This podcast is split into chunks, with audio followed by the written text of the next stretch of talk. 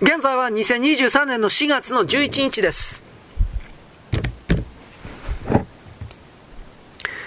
より低い次元の命、例えば分子、原子、素粒子などについて、破壊、変換、合成などが可能であるとしても、それはその次元的能力の範囲でただその組み合わせを変えうるだけで、決してその根源的命を創生することはできないはずである。ところで我々が物、対象を認識するには、いつも我の立場よりも一次元低い姿として、以外には不可能だから、前にも述べたような全てを超えたところにある命は実在しても、存在として受け取ることはできないが、それより低い次元に示されるあらゆる命の活動の姿を観察することによって、その実在を推定することは可能である。そのような実在が存在となるためにはそこに不完全性、すなわち限定が必要である。そして完全にして全一なるものからそのような不完全性を小勢占める働きを、かつてマーヤーであると述べた。マーヤーの働き。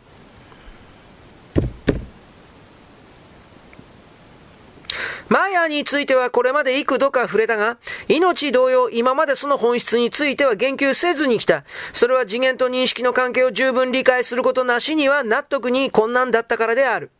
マーヤは簡単に言えば低い次元的立場で受け取った命の働きかけである。しかしそのような意味においてはマーヤと心とは同じこととなる。そして事実両者は本質的に別のものではなく、ただ受け取る立場の相違である。しかし特に両者を区別して考えなければならないところに問題がある。というのは、高い次元から命の働きかけが心ではあるが、前述のように心は我を通すことによって必然的に一次元低いもの、つまり、それだけ不完全なものとなるから、純粋な心そのものとは異なった姿で受け取られることになる。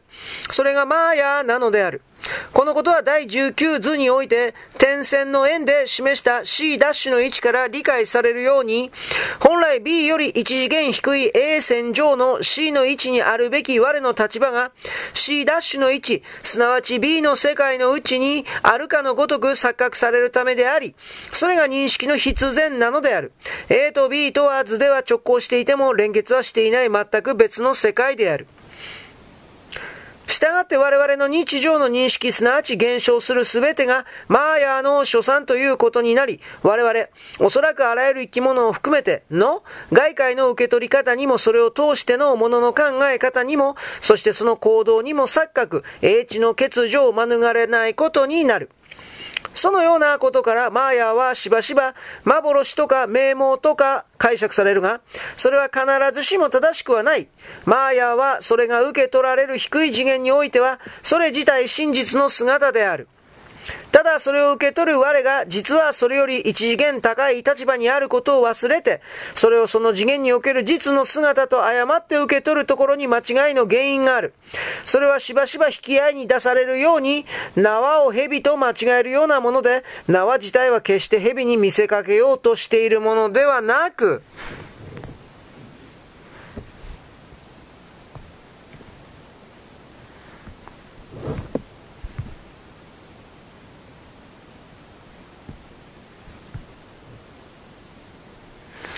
見る者がそのように受け取るのである。そのような受け取り方の誤りは、認識の機構のうちに内在する特質で、仏教的用語で無名あるいは根本無知と呼ばれるものであるが、それは必ずしも人間の愚かさを意味するものではなく、それが認識の本質なのである。そしてそのような特質があればこそ、すべての生き物が、それに誘われて高き者の意のままに操られて、その務めを果たすことになるのである。だがこれが人間の場合となると、しばしば生地、その朝知恵のゆえに、この錯覚を真実と思い誤って、自我の働、計らいを持って行動するために、かえって期待に反した結果を経験することとなり、そこにフィードバックの作用として様々な生きる悩みが生じ、人生を苦と受け取ることとなる。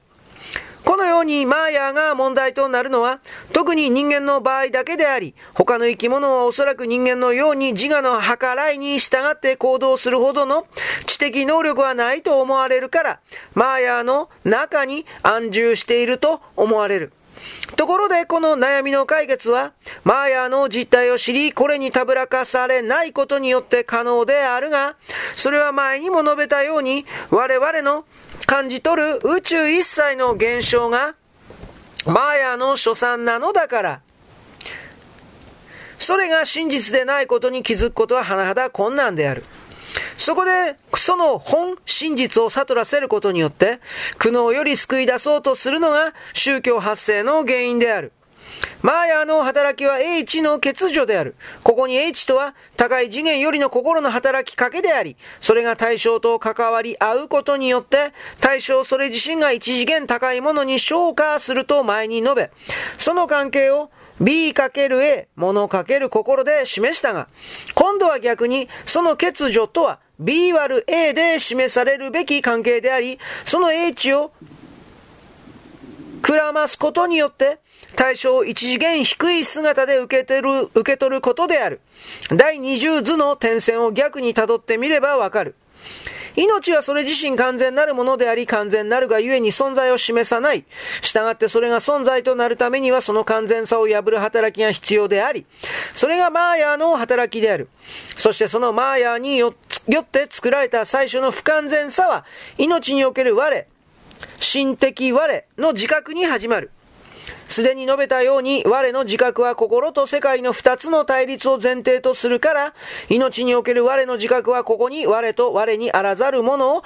自らのうちに意想をすることになり、これが命の目覚めの第一歩である。それはただ一人の自我であり、究極なものが初めて自己にあらざるものを、命のうちに想念として発想するところから、最初の存在空が始まる。そのような対立によって命の完全さは破れ、1が2となり、ここに眠れる命が自我に目覚めることになり、この2つの対立、対立する命の働きが関わり合って、天地創造の壮大なるドラマが開始されることになるのであるが、その筋書きを作る者が、